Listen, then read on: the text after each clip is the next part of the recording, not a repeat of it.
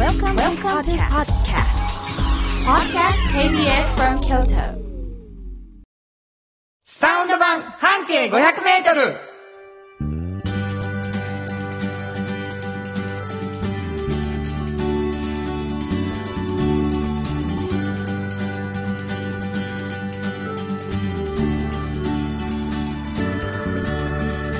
こんにちは。フリーマガジン半径500メートル編集長の炎上真子です。サウンドロゴクリエイターの原田博之です。7月24日になりました。はい。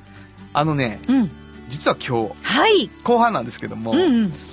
かなり嬉しいゲストが、本当にビッグなね。はい、はい。えー来ていただいておりましてね、はいそれもまあ楽しみにしていただきたいんですけれども、はいはいまあなんといってもサウンド版半径500メートル、はいまずはどんな番組かということから紹介していきたいと思うんですけれども、はいはい。半径500メートルというフリーマガジンを、はい炎上さんが編集長として出されています。これははいどんなフリーマガジンでしょうか、これは、はいあの、京都に本当にたくさんあるバス停の中からうん、一つを取り上げましてね。はいはい。そのバス停を中心に半径500メートルをみんなで歩いて、本当にいろんな人に出会って、この人は特に面白いっていう方を見つけて取材してるんですね。なるほど。はい。もう多様な方がいらっしゃるんですよ。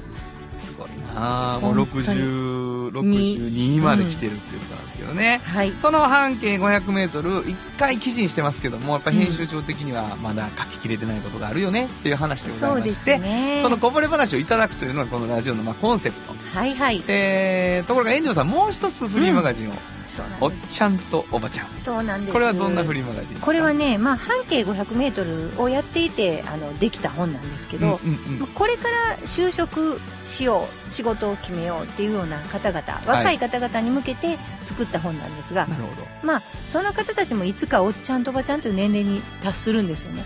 その時に、やっぱ仕事がもう面白くてたまらんとかね、はいはい。今がピークかもしれんって思っておられる先輩がいっぱいいるんですよね。そうですね。そういう方たちにこう話を聞いて、どうやったらそんななれんのかっていうのを、まあ、あの、秘訣を聞いて、それを記事にしてるような本なんですけど。い、やもうすごい人をね取材されてるんですけど、うん。なんとはい。さっき冒頭で言いましたけど、ぼうん。さっき言いましたけどもね。あのすごい人というのは、うん。実はおっちゃんとおばちゃんで取材をした方です。そうなんです。でまあえー今日お二方来ていただいて、はいはいはい。一方はですね、はい。以前にちょっと出られたことがあります、はい。うちのラジオにね。そうですね。で、まあ、2回目はい。来ていただいて、はちゃもう一方はもう、はい若干ね、うん。テレビ好きとかにはあ知ってる。そうですね。みたいなことがあるかもしれないはいということでございまして、うん。えーまあ、東京の方からそうです。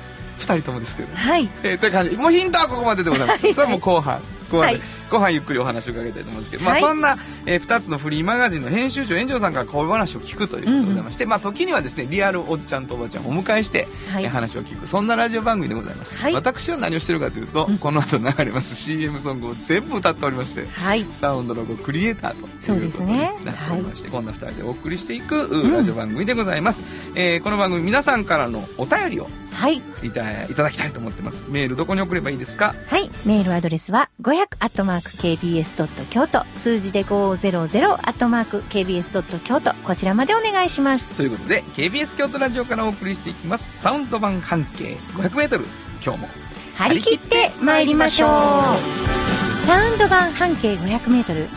この番組は、山陽火星、トヨタカローラ京都、東和、藤高コーポレーション、大道ドリンコ、かわいい、釉薬局、アンバン和衣庵、日清電機の提供で心を込めてお送りします。産業化成は面白い。ケミカルな分野を超えて常識を覆しながら世界を変えてゆく。もっとお真面目に形にする。産業化成。ドリンクはドゥはド。塩はコンソーダイナミックドゥドリンクカンパニー心と体に美味しいものをダイナミックにブレンドします大道ドリンクこれからは自分中心の人生を生きよう変わりたいあなたのために大人が輝くファッションブランドかわいい。新庫編集長の今日の半径 500m このコーナーでは京都市バスのバス停半径 500m のエリアをご紹介するフリーマガジン半径 500m 編集長炎上真子がページに載せきれなかったこぼれ話をご紹介します。はい。まああのどこかのバス停の特集の時の記事をね、はい。えー皆さんにこう皆さんにじゃないしあの炎上さんがこう書いて、うん。でそれをまあこぼれ話としてしてしていただくんだけども、はい。なんかあの聞いてる人にはこうどこのバス停やったかっていうのを最初に言わないと。うんうんうん。で、なんとなくヒントだけ出しておくとそうですいうことね。になってるわけなんですそよ。うそうそうそう。うん。で、これもヒントに関してもう本当にクレームもいっぱい来ておりましてですね、財布の中身13円さん。あ、ありがとうございます。ありがとうございます。原さん、炎上さん、こんにちは。こんにちは。あのー7月3日のうんフカヒレのお店、はいはい。水蓮うん。さんのうんバス停がうん。京都っぽくない、と言われたのでう迷いました。まるまる工業団地前とか、うん。京都とは無縁の土地で、うんえーないとは思いますが、うんまるまる銀座前とか、うん。そんなんかなとん思ってました。ん答えは、うん二条駅前、はい。バリバリの京都です そうか。だからね、あの、後で気づくんやね、そういうこと。何かなんか、なんとか駅前って、もう地方全部にありそうじゃないですか。では、やっぱ、あんま、二条っていうのがまず京都っぽいんやね。今気づいた。はい。後から気づいそうそうそう。た。なんとか駅前やし、京都っぽくないわと思って。そうそうそうなんですよ今回の駅、あの、駅の名前は京都っぽくありませんっていうヒントやったけどうね。んなんとか銀座前はそらないわ。京都は特に。なるほどね。うん。そんな銀座に憧れてもいい日にやろ二条はやっぱ京都。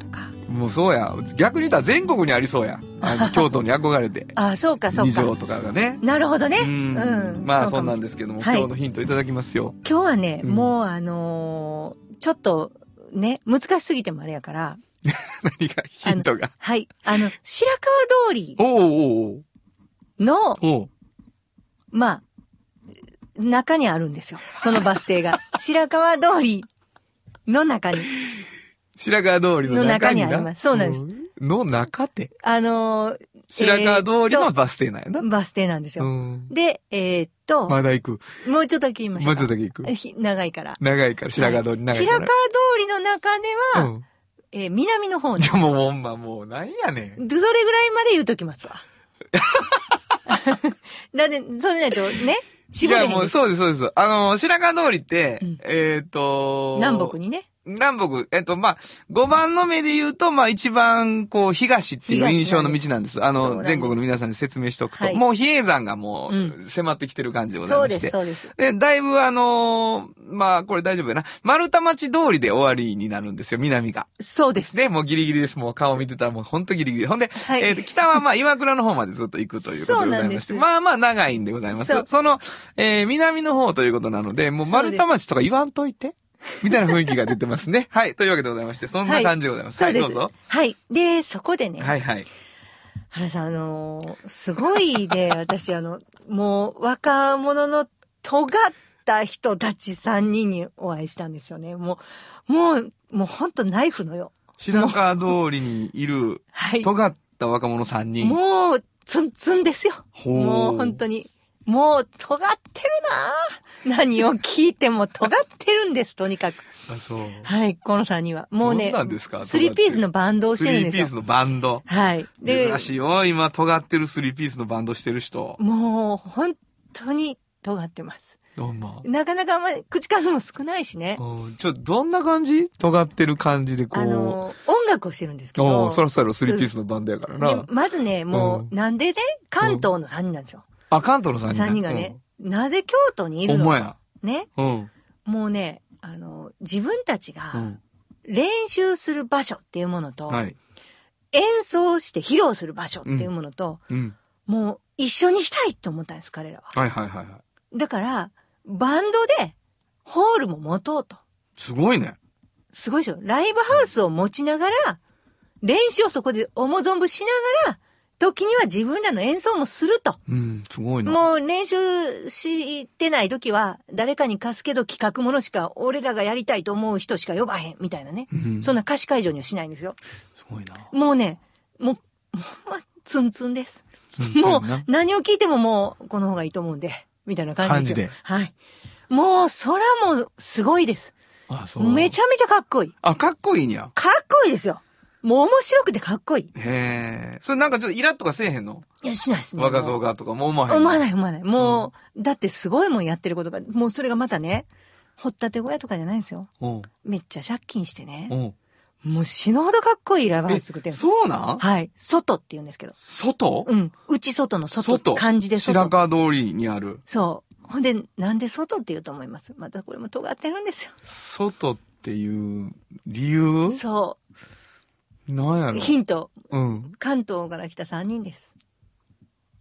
え自分らは部外者やから。そう、もう、予想、予想ものなんで、うん。よそ者って京都に必要やと思うんですよ。よそ者って京都に必要やと思うんですよ。でも、あえて、ああ、あえての。そ外。外。ちょ、ちょ、外ですちゃんな。しんこ別に、君が尖る必要ないご。めんなさい。でも、なんや、そので表、表意しっぷりは。でも外。うん。でねうん、やってる音楽も最初はパンクバンドだったんですって。はいはいはいはい。関東にいるときは。でもそれが、ちょっと自分らで、他の人だと対バンしたときに、うん。なんかあんまり違いないやん、みたいなね。ことを思い出して、うんこれ全然あかんのじゃうんん、みたいなことで、ちょっとやってないことやろうよっていうことで、ギターも、うんベースも、ドラムみたいにしよう、みたいな。わかります、言ってることも。う 何もわからへんけどな。まるで打楽器やんっはい、なるほど。て思えるようなもう弾かへんフレーズを。叩くってことやなそうもうね、いや、弾いたんやけど、うん。もう打楽器みたいなんですよ。なるほど。そういう、まあ音楽、うん。インストみたいな感じなんですけど、を作っていこうと。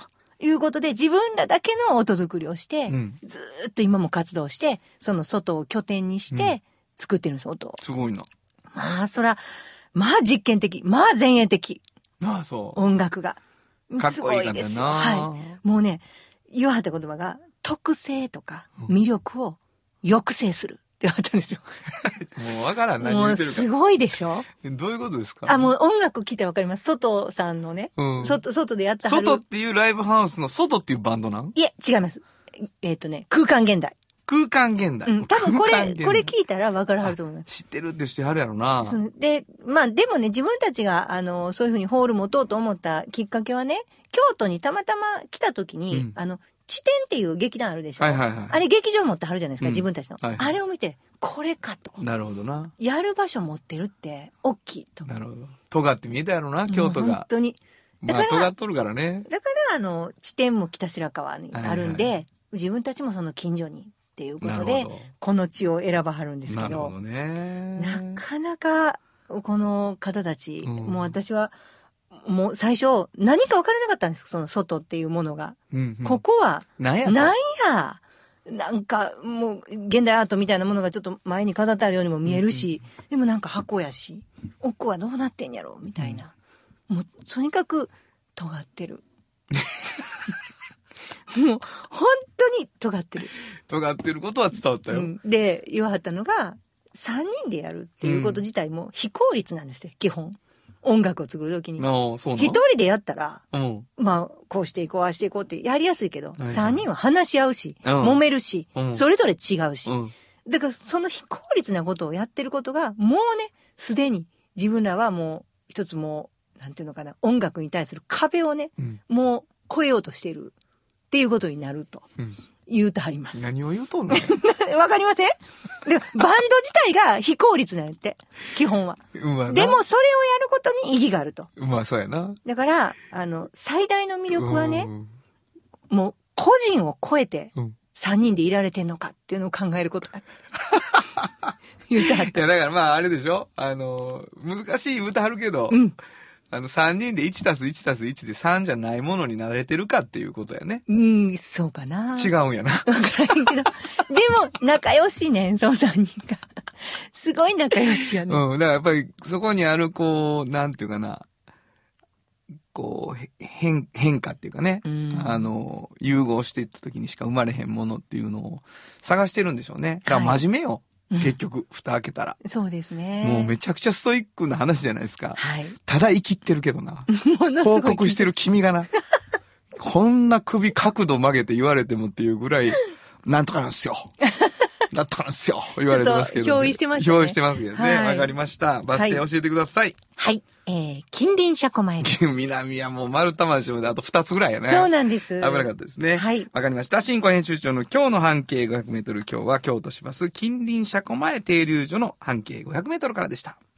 FM94.9 メガヘルツ。AM1143kHz で、KBS 京都ラジオからお送りしています。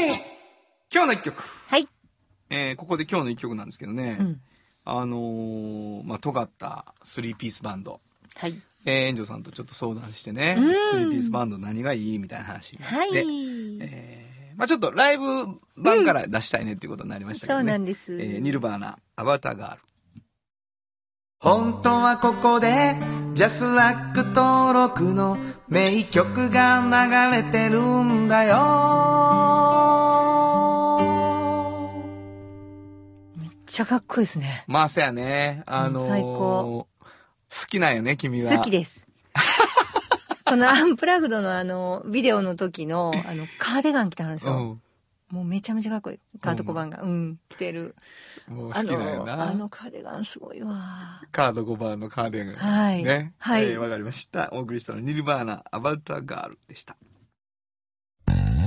じっと支えて未来を開き京都で100年超えました。大きな電気を使える電気に変えてお役立ち。お役立ち。みんなの暮らしをつなぐのだ。日清電気トヨトヨトヨタカローラ京都。カロカロカローラカローラ京都。京京京都のカローラ京都。トヨタの車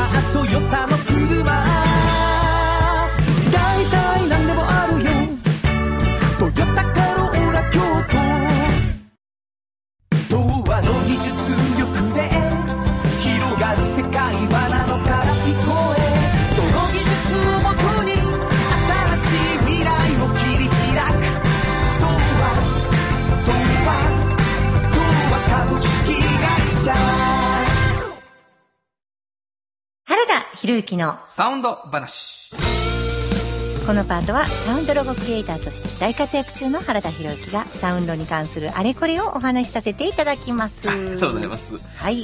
今日どんな、今日はね、はい。原田さんの、まあ、クラシック、まあ、昔の、サウンドロゴクラシック。はい、はい。あのーギター一本で一人でやったはったやつですね。はいはい。あれのサウンド私好きで。ありがとうございます。で、その中でも、今ちょっともう閉店してしまったようなお店のね、はいはいはい。あのー当時ね、応はい援してもらって。そういうものもね、作られてて、うんそういうのをやっぱこう、記録として残してるような感じのとこもあるじゃないですか。いや、もうだから時間って怖くてさ、うん。当時もう死の、死に物狂いで京都中回ってさ、うん。その100個ぐらいのうん。スポンサー100件ぐらい取らなあかんって言ってさ、自分がもう行った喫茶店のマスターにも、すいません、こんなことやってるんですけど、曲書かせてもらえませんか？うんみたいな応援さししてもらえませんかみたいないうことをやってたわけじゃない、うん。ので、もういろんな小さい、こう、個人でやってはるお店とかの曲も入ってたんですよ。で、1店舗潰れ、2店舗潰れみたいなさ、まあ引退しはったり。ほんなら、今聞くと、ううんわ、ここもうないやんとかっていうことになると、はい。ちょ昔の京都の街並みの歌みたいになってるね本。当にねそういう部分はやっぱり。それなんか素敵ですよね。まあでも半径も。もそうやん。うんもうやっぱり10年やってると。そうですね。時々ね、まあお亡くなりになったりとか、そうそうそうそうやめはったりとかありますもんね。やだから、はあの時代のあの瞬間を切り取れてよかったっていうね、僕らの中にある喜びもあるんですけどい。。はい。そうですか。うんそんな中からはい選んでいただいた、はい。えー、僕が紹介するか。あ、どうしましょう。じゃあちょっと紹介してください。わかりました。はい。えー今日のサウンドロゴは、えー、裏寺にあったカフェなんですけどね、えー、カイロさんです。四条河原町北西の京都裏寺に一杯立てのうまいコーヒー飲める店。カフェ街路はひっそりと。あるのです。いろんな角度で世の中を見直す時間が過ごせます。メインビルの階段上がれば昔ながらの喫茶店カフェ回廊まあ、あのー知ってる、あ、知ってたわっていう人いはると思うんですよ。うんうんうん有名な喫茶店やったしね。はい。朝ごはん美味しくって。うん私も2階登ってね、何回か行きました。北村君も大好きって言ってました。あはい。なんかね、うんあのー今楽しいかって言ってくれはんねん。うん。ほんで、やめんときやっていや、言って、うん毎回、あの、ほんまにもう、ギリギリのスポンサー料やったと思うんですけどね。用意しといたって言って出してくれいや、はるんかっですよ。こいい。でちょっとまジーンとくるわあ。すごい応援していただいて。なんてかっこいい。えー、というわけでございまして、うんカイロというね、はいえー名店でございました。はい。以上、原田博之のサウンド話でした。サウンド版半径500メートル。ものづくりに店づくりお客様の欲しいを届けるカンパニーびを共にトータルソリューション。藤高コーポレーション。藤高コーポレーション。心も肌もすっぴんきれい愉快な姉妹が京都から発信する簡単なのに満足できるスキン。ケアシリーズ自由に楽しく生きられる喜びと出会ってほしいシン。プルアカン。スキン。ケアアンパンおっちゃんとおばちゃん。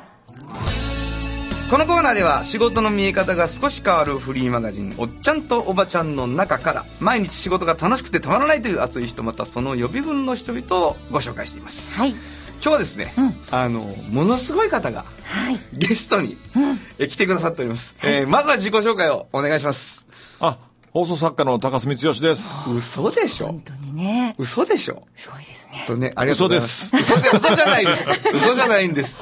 そしてあの、高橋さん来ていただいたんですけどね、はいもう一方、あの、すごい方がね、えー来ていただいております。はいご紹介、自己紹介お願いします。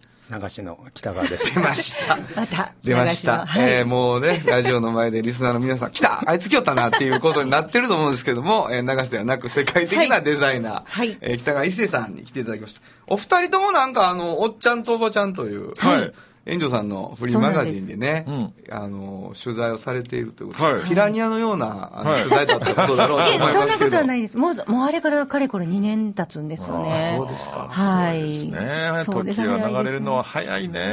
覚えておられます？あんまり覚えてなかったんですよ。でも、いた、あの、容姿も覚えてますし、はいはい。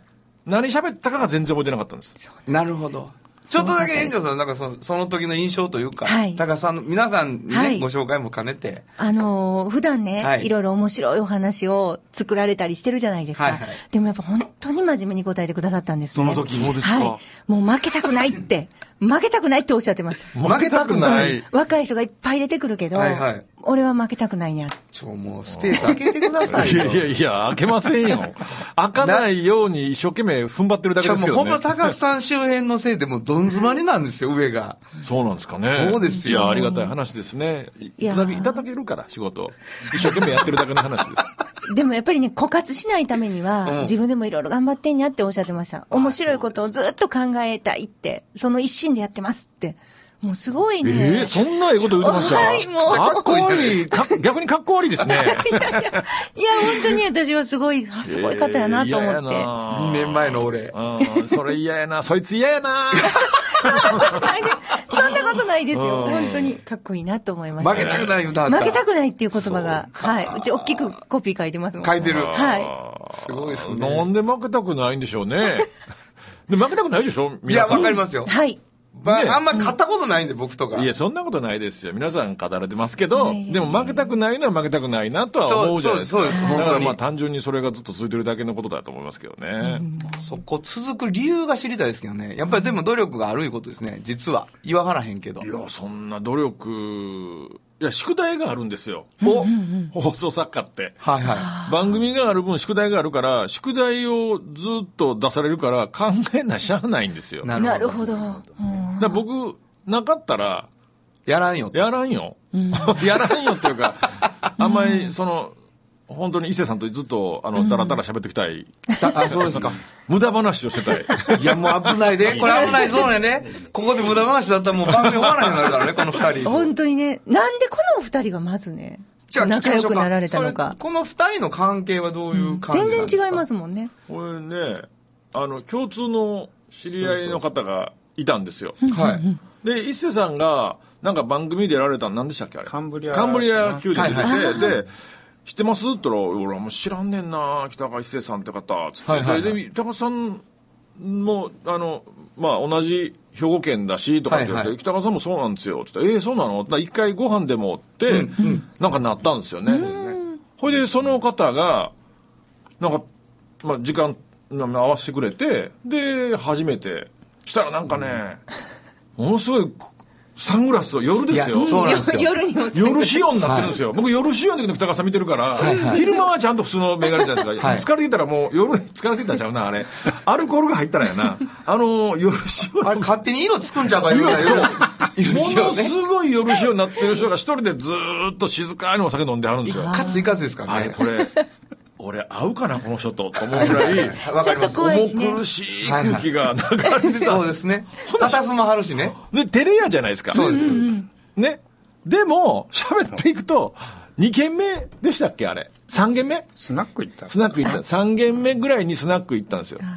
で、僕は北が、あのね、夜仕様のサングラスかけてる人やから、まあ、すごいとこ行くんやろなと思ったら、でよう行ってるとこ行きましょうよ。はい本当によう行ってるところなんですよ。で、そこ、行くたんびに、道わからなくなってんのよ。あ。どこやった？で電話してるの、店に。だったうんどこ、どこ、どこやったっけ？って言ったから、え、それ毎回来てんちゃうの？と思って。で、行ったらもう、わーって喋ってるから、毎回来てるはずなのに、で、それ俺3回ぐらい行ってるけど、そのたんびに電話して、どこやったっ それ儀式やね、一応。けいや、そう、いや、方位が分かれへんのよね。だからその君らみたいに分かる人はそう言うけど、右と左が分からからへん。いや、そんなのさ、わかりますって。わかりますよ、右、ね。いや、言えへん？右とか。わかりません。僕、僕もでも左右分からへんの、実は。本当ですか、あれ、前後ぐらい分かるんでしょ？分かる人って、左右のこと。え、どこですか？前と後ろぐらいはっきり分かってはっきりわかりますよ。当たり前じゃないですかいや、ちょっと右と左はちょっと僕も分かる。ええ全然わからへんわ。その発想がないわ。東と西の方が分かるんですようわ、そんなんわからへん。ややこしいわや。やこしい。あれ動かないじゃないですか。いや、でも、僕は、あの、そんなの、まあ、だからまあ、毎回ね、いや、だから、ある種天才やなと思ったんですよ。あ、そうですね。そう、そう、そ天才って、ほら、あの、何かが欠けてるじゃないですか。何かが。そうそう、どっか犠牲に、犠牲にしてどっか出てますから、ね。だから、あ、そういう人なんや、と思ったんですよ。はいはいそしたら飲んでいくうちに、あれ？また違う片鱗が出たぞと思って い、や、もうそうでしょう。爆音で歌い出すんですよね。そうですよね。もうマ正しいイクな表現しでも。爆音ですよ、あれ。そうですね。わかりますあれなんでしょうね。あ、わかりません。うんもう多分ストレス発散でしょうね、もう。本当に。お店の向こうの方でももう分かってるから、ママみたいな方が、もうほん、まあ、苦笑いですよね、もうね、始まったな。もう早、早いうちにスイッチ入ったな、みたいな。そうですよ。だからもう、スピーカーないのにディストーションかかってるからね。すごいですよう分からへん状態になってるだってビリビリビリになってるもうから。何やったかな、ビール瓶持ち出して、マイクあるんだ。そう。そうです。京都でもそう。ね、ビール瓶持って、で、えらい立ち上がって、その辺行ったり、あの辺行ったり、このぐるぐるぐるぐる回りはんのね。方向音痴なくせに。すごいんですよ。で、それが盛り上がんの。だんだんだんだん。ほんなら、まあ、じゃあ高橋さんも歌ったらってことで、僕も歌って、はいそこに、な4人ぐらいで行ったんですけど、もうみんなで歌って、はい大体僕らはもう、1曲2曲でいいじゃないですか。はい。ほな、もうずーっとこう、もう決まりの歌が、伊勢さんの決まりのコースがあって、歌のコースが。その何曲かが、もうずーっと、なんやったら2回歌う時もありますよ、それ。なるほどね。歌詞だけ変えてね。誰もアンコールしてないのに。知ってる。もう、京都の夜と一緒や。本当にあの、被害者の会が全国にあ 発るんや足してるんですね。ね。まあその一世さんについてはね、あの、もう、それはイメージで言うたらものすごくかっこいい、シュッとしたイメージじゃないですか。シュッとしてるしね。そう言わはるんですけど、もうスナック入った時から崩れていくやん、音崩れて立てて。いくで、まあでも安心するというか、また一つ発見ありますもんね、そそうの先で。なんですよ。あれ、やっぱ天才やなと思うんですよ。はいはい。この人やっぱりこんなことになんねやと。褒めてんのか、けなしてんのか分かれへん。どっちかにしてよ。どっちかに。違うね、ほんまに。あ、いや、でも、でもね、そういう人やから、僕もあんまりこう壁作らず、なるほど。伊勢さんと話してる時に、いや、でも、ちゃんとお仕事の話もする時もあるんやけど、でも、ほとんどないですね。僕ら会う時はもう何やしたけど、伊勢さんとお酒飲んで、ここうまいでしょ。って、うまいですね。こんな、そろそろ行きますか？って。言って、もう行きますか？ああそろそろもう行かなあかんねやな。と そうみんな同じ感想やね。まあそんな一星さんから見た高須さんうんはうん。どんな感じなんですいやかあのねちょっと真面目な話で、はい。今日はシュッとしたイメージでいくから、嬉しいうん、歌えへんよ今日は。えっとね、伊勢さんに頼んでないの。あそう。頼んでないんですよ。いや高須さん、僕ねコミュニケーションの仕事してませんか、はい。はい。その例えば変なホテル名前作ったら、だなんで変なのって話されて、うん。コミュニケーションをこう誘発するとか、はい。で、まあ、デザインいうのはこうそういう設計していく仕事のホモ・サピエンスが人の、はい。人の習性に対してどういうことをポンと投げたらどういうふうに反応するか。でそういう設計するんやけど人間って一番反応するのって恐怖なのね、はい。だから大好きななんかその好きなタレントさんとかさ、そういう人いてもアイドルいても、あのそこに機関銃持ったやつが入ってきたら、人って反応するわけよ、はい。生き物やから生きたい、うん。うん。うん。だから恐怖が一番反応するんやけど、2番目がやっぱりそのなんか好きとか、あそそういうこうまあことなのな、美味しそうとか、恋愛するとか、でその一つに笑いいうのがあるのよ、あで笑ういうのは実はすごい高度なことで、あの抽象的しあの人間はこう抽象思考できるやん、はい。A と B が一緒で B と C が一緒だったゆえに ABC 一緒ですって、はい。こんなん字違うからさ、他の動物は別々やってもなるほど。そういう抽象思考がないと笑わせられないのよ、まあちっちゃい子はなうんこ言うたら笑うけど、大人になるとそんなん滑るやん。ね、だからその笑いを設計するのはすごい抽象思考が高度なのね。なるほど。でそれをずっとやり続けてるやん、うん。それがすごいと思うね。天才やと思う、このねよく聞くこともないような こんなええ話を僕はあのあんまりまあたまには真面目な話するんですよ、はい。伊勢さんとも。たまにはね。たまにね。あしょっちゅうって言ってる。しょっちゅうって言ってる。しょっちゅうではない。ない。いやでもあのそう言ってくれるんですよ、はい。僕もそれ聞いたことあって。で僕もその誰かいや、まあ、自分はずっと、まあ、笑うことが好きだから、はいはい。でその時にこうずっと自分が思ってることはその一瞬にしてしかも最も平和的に人を支配できるはいは武器やなと僕いつも思ってて、それってあの笑わんぞと思っても笑ってまうじゃないですか、笑いたないと思っても笑ってまう、はい。でうちのばあちゃんもおじいちゃん亡くなってる葬式で大笑いしてる大笑いやで。焼いてる焼いてる間のちょっとした あの焼いてるって魚焼いてるみたいな感じで言ってるけどおじいちゃんの骨焼いてる間に親戚の人にあのこうビール次持ってその悲しいおばあちゃんがもうバカ笑いい。してるわけですよ。でまた瞬間ぐわーっとこう落ち込むけど、でも人ってその瞬間にバカ笑いできる、なんかこうスイッチがあるってどうしようもないことだよ、はいはい。でああそういうものってなんか幸せやなと思ってでそういうようにこう思ってるといつもこう伊勢さんも真面目なこと言ったらえ僕もちょっと真面目なこと言うけど仕事しんどい時もあるんですよ。面倒くさいもうやりたないな思いつかへんわみたいな。何回も風呂入っても全然思いつかへんしもうどうしようかなって思う時もあるんですけど、そういう時にそれも僕人から言われたことですけどいやものすごい幸せな仕事をしてるよって言われてそれは神様と同じ仕事してるからねって言われたんですよ。あのえっと勝手にありもしない人を出会わして、コントなんかで言うとね、はいはい。でそのありもしないセリフを言わして、起こってもないことで物語を作るっていうのは、神様が人にやってることやからなるほど。っていうそれと同じことを自分一人で楽しんででそれを日本中の人がダッと一緒に笑ってくれるっていうことはすごい神様の仕事を日本支部でやってるみたいなもんやでって言われすごいてですね。すごいいい言葉やなと思って。で、まあ、嫌な時があるとそれを思い出すんですよ。なるほど。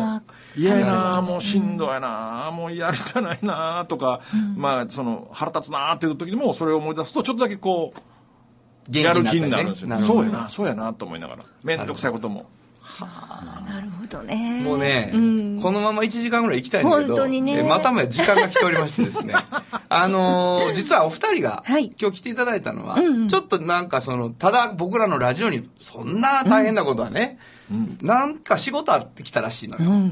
でそのことをね、えー次のコーナーでちょっと聞きたいと思うんですけどね。はいはいえーとりあえずおっちゃんとおばちゃんはここまでします。どうもありがとうございました。ありがとうございました。サウンド版半径500メートル。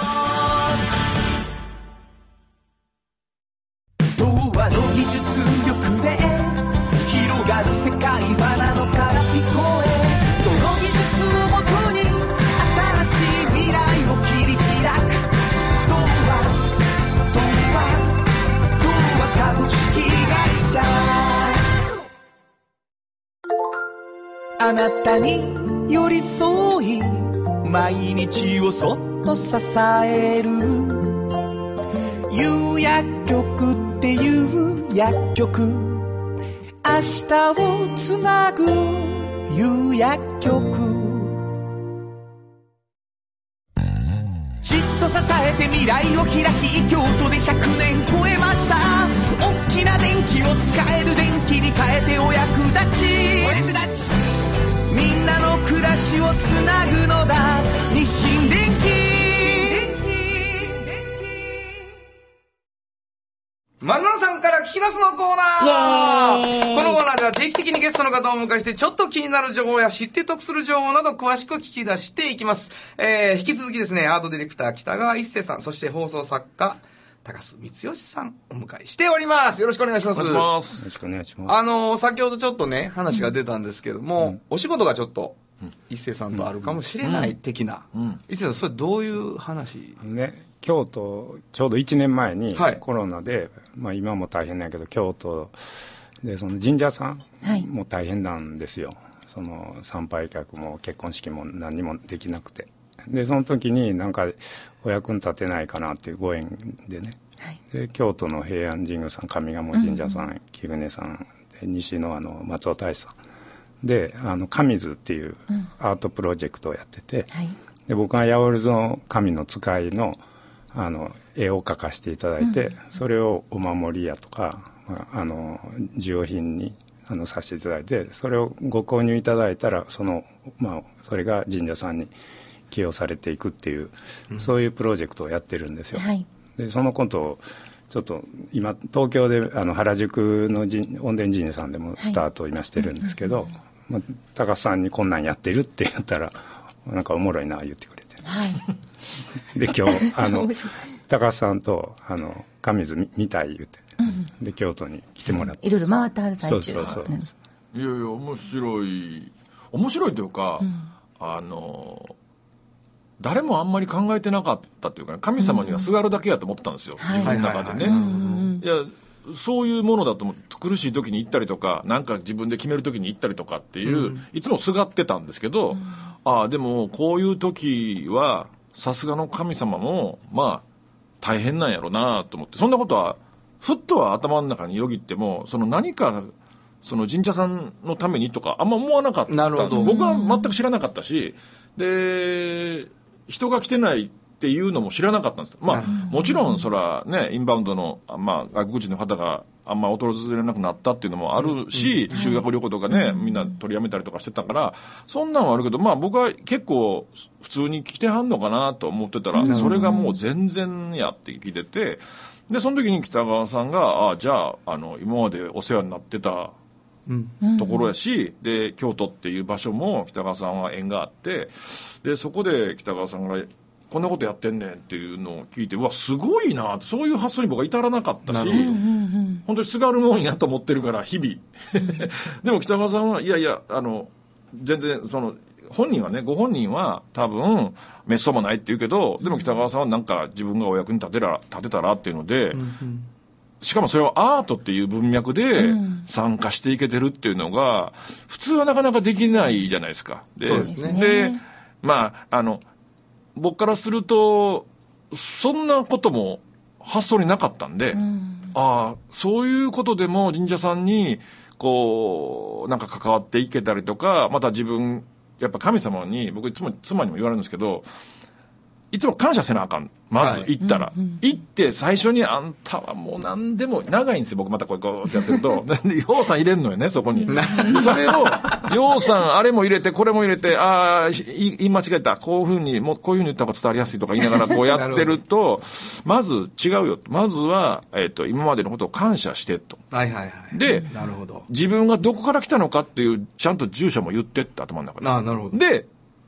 まあ、簡略して、たくさん言わず欲張らず、まずはこれをってことだけお願いしてって言われて、俺そんな見状態でやってるっていうぐらい。なるほどな。でも、まあ、肌から見てると見にくいねんな。僕は業の塊みたいな感じになってるよね。もうずーっとやってるから。若干構成ししてますからね、ずっとそうなの、もうずーっとあれも言うて、これも言うとか、これ言うとかなあかんねやったら、うちの妻の親戚も言うとかなあかんねみたいなことになってくるから、なるほど。でもそれはね、あの、僕なんかはそういう発想しかなかったんですけど、北川さんがそういうふうにやらやられてるっていうのを聞いて、あ、それもしかも、あの、面白い。はいはいはい。あの、みんながやっぱり求めてたっていうことだし、で、それで、まあ、なんかこう、お役に立てたらっていうこともあったし、だから、あ、すごいプロジェクト始まったなって僕はもう直感して思ったんですよね。で、これも、だって、素晴らしいじゃない誰、ウィンウィンで、なるほどなるほど。まあそうですこんなね。になんかこう、いや、神社にもう一回こう人を呼ぶって、まあ、よん、来はりますよ、多分、ほっといても、神様のとこやから。でも何かこう、今、みんながこう、日本中が弱ってる時に、でもみんなすがってた。けど、今回は北川さんはすがるんじゃなくて、手助けっていうのは、すごいなと思って、しかもそれが広がっていってるっていうのがね。いやいや、そうですね。今僕はあのーキリスト教学っていうね、うん。授業を教えてるんですよ。ほんで子供たちっていうか高校3年生に神観を聞くんですよ。そしたらやっぱりね、日本人って、もう、そう、キリスト教の神様一神教やから、うん。あの、合わないんです、彼らは、んで、やっぱりね、もう、でお前ら、神様いるかいいんか言ったら、7割、8割いないで手挙げるんですよ、今。で、8割ぐらいいないで手挙げんねんけど、ほな、祈ったことあるやつ手挙げてみたら、10割あるんですよ。うんほんで、誰に祈ってんや言うて。だんだん、はあ、神様かもしれんって言い出すの。なるほどそれはキリスト教の神とかじゃなくて、やっぱり八百万が多いんですよ。だから、実はその、あ、やっぱマッチしてるというか、その風土も含めて、日本人にとって信仰の一番しっくりくるところってその辺にあるやろうなっていうのは手応えとしてありますね。すごく話聞いててう。んまたゆるキャラとちゃうのがいいです。アートやから。なんか、うん、見た時になんか全然違うなっていう、はいはいはいそうやな。本当にご当地ゆるキャラみたいなのがむちゃくちゃ多い中で、全然違う位置づけなので、で、また背景とかも全部聞くんですよね。昼間の真面目な時に。伊勢さんの。その時に聞くと、あ、なるほど。えらいことになるよ。博学なんですよ。本読みはるから。そう、そうのと。どえらい、あの、まあ、情報量の中から、あれ、パッ、僕もパッと見たら、あれ？これ可愛い可愛い可愛いって言ってるけど、可愛いの、その、下地には、ちゃんとした根拠と理由が詰まってるから、はい。で、それ聞くと、また、あの、も、またこのキャラが好きになるというか、その通りです。より深くなれるというかね。あ、やっぱり皆さんにちゃんとご説明されてたんですね。どうしたの今日は？うんいやいや、いやいや時々そういう時が。そうやね。でもね、でも、その、昼間の伊勢さんがこう、か細い逆に声でこう喋りはるじゃないはいはい。ポツポツと。はいこれがまたね、いいんですよ。そうですね。やっぱり伝わるは、いすごい、人としても。これ夜になるとまたもう夜の話そうですね。もうビール瓶持って伝ね。われへんねんもう何言ってるかもう歌詞が入ってけえへんねん。ビリビリ言ってますからね、ずもうーっとそうねね。。入ってけえへんねん、言ってることが。この間のあの、福島くんね。はい。うんと、もう、なんか泣いてたよね。あの、一度ね、あの、本当に京都の納税協会みたいなところがあるんですけど、そこの若手の方がいらっしゃるところです。これ真面目にお話をされたんですけど、それの主催者の方が、本では北川一生さんを知ってたけれど、いつも夜しか見たことがなかったと、はい本物は。爆音ねそうです暴走族ね暴走族。だから、ほんまに喋らはんのかなと思いながら、読んだらもう今みたいに。泣いた言って泣いたって。響くんですよ、ちゃんと。昼間は。違う意味で。しみるんですよ。夜は全く、言っときますよ、2回言いますけど、全くセリフが入ってけえへん。その通り、その通りですよ、本当に。いやいや、まあ、そんなわけでございましてですね、はいあのー、神図っていう名前をですね、音を覚えておいていただくと、えーこれから、あこれかっていうことがね、うん。えきっと起こってくるんじゃないかと思いますけどね、もう仕掛け始められた時にね、うん。あのこうやって来ていただいて、はい。なんか作ってる人たちの気持ちを聞けたとっていうことはですね、あのすごくうちの番組にとっては嬉しいことうんでしたね、うん。えー期待しております、えー今日は本当にどうもありがとうございました。ありがとうございました。サウンド版半径500メートル。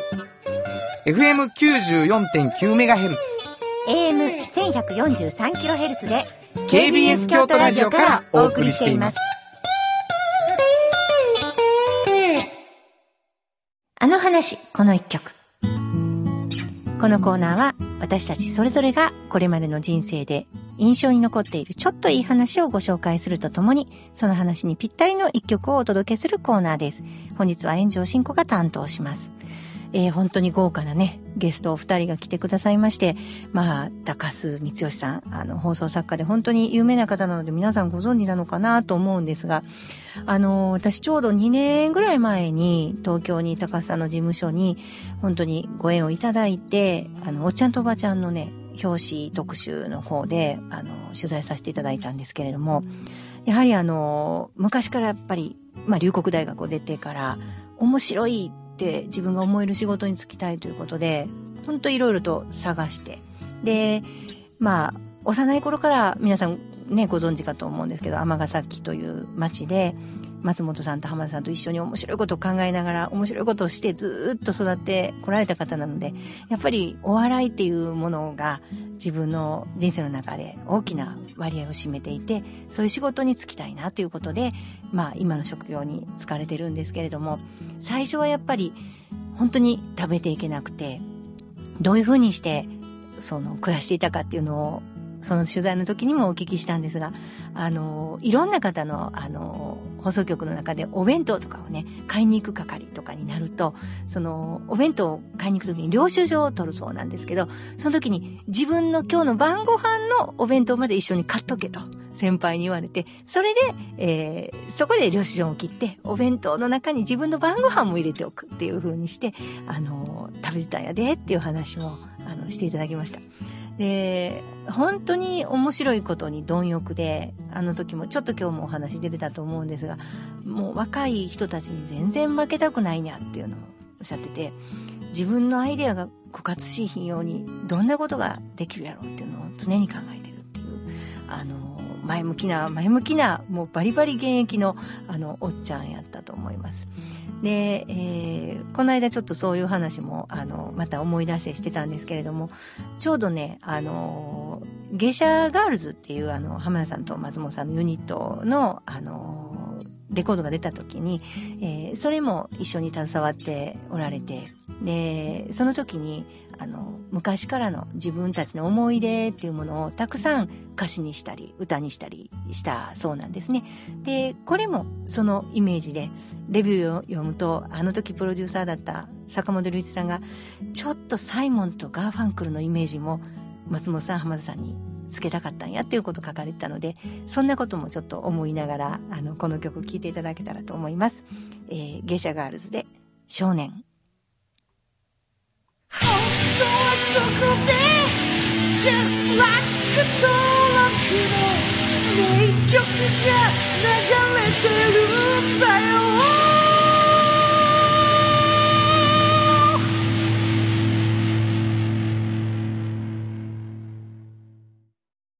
産業化成は面白い。ケミカルな分野を超えて常識を覆しながら世界を変えてゆく。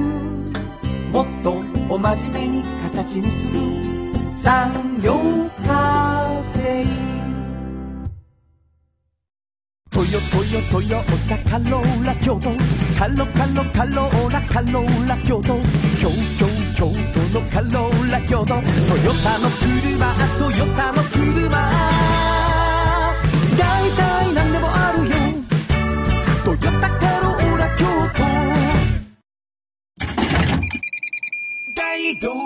道ドリンクはドゥはド塩はコンソ。ーダイナミックドゥドリンクカンパニー。心と体においしいものをダイナミックにブレンドします。大道ドリンク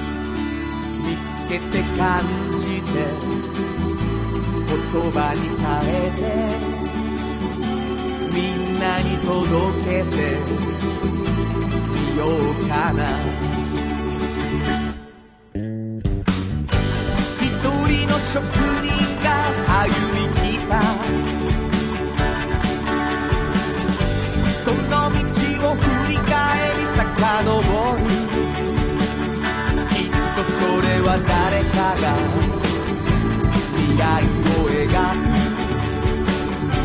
道しるべにだってなるだろうたった半径あっという間にエンディングでございます、はい。もう本当にありがたかったですよね。本当に。えーまああの援助さんが、はい。えー取材をするという形でね、出会っている方の中で、えー来ていただけるっていうことがあってはい。あの僕らがレポートするのとはまた違う、うんうんうん。ね、実際に来てもらうっていうことが。そうですね。俺とかもう張り切りすぎてもういろいろ喋ってましたけどね 一生懸命。なんかでも生の声を聞いて、うん。なんか感想を聞いたりするとやっぱりすごいですよね。まあそれはあのーなんていうかな炎上さんにとってはさ、うん。取材してそれを毎回実はそのそれが一番あ、うん。熱い時間やんか、はいはいはい。で。それをえもう一回こうしっかり整理して記事に落としたり、うんこうこぼれ話にしたりされてるんだけどこうやって来てもらうと、はい。そのある種その熱量が一番高い。うん。